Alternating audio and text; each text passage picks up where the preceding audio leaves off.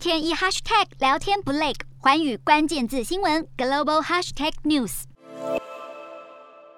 乌俄战争爆发后，至少四分之一的乌克兰民众家园被摧毁，流离失所。他们涌入邻国边境，期盼在这边找到新生活。数百万逃离战火的乌国难民，在进入周边邻国避难时，都受到当地政府与民众热情款待。而他们在当地也利用自己所带来的钱财，大买民生物品，促进消费。接收最多乌国难民的国家正是邻国波兰。身为东欧最大经济体的波兰，接收了将近三百万，大多是小孩和妇女的乌国难民。而乌克兰人也在波兰大量购买服饰以及生活日用品，促成了一股消费热，让波兰今年第一季的 GDP 较去年同期大增八点五趴。而同样有大批难民涌进的匈牙利以及罗马尼亚，也成长了八点二趴和六点五趴，造就了强大大的经济成长率。而波兰央行也表示，大批慈善救援机构将募集而来的金钱发放给难民后，几乎都是马上被花掉，占了波兰整体消费额度的一半。在罗马尼亚，乌国民众甚至在短短时间内就成为当地最大的刷卡消费外国族群，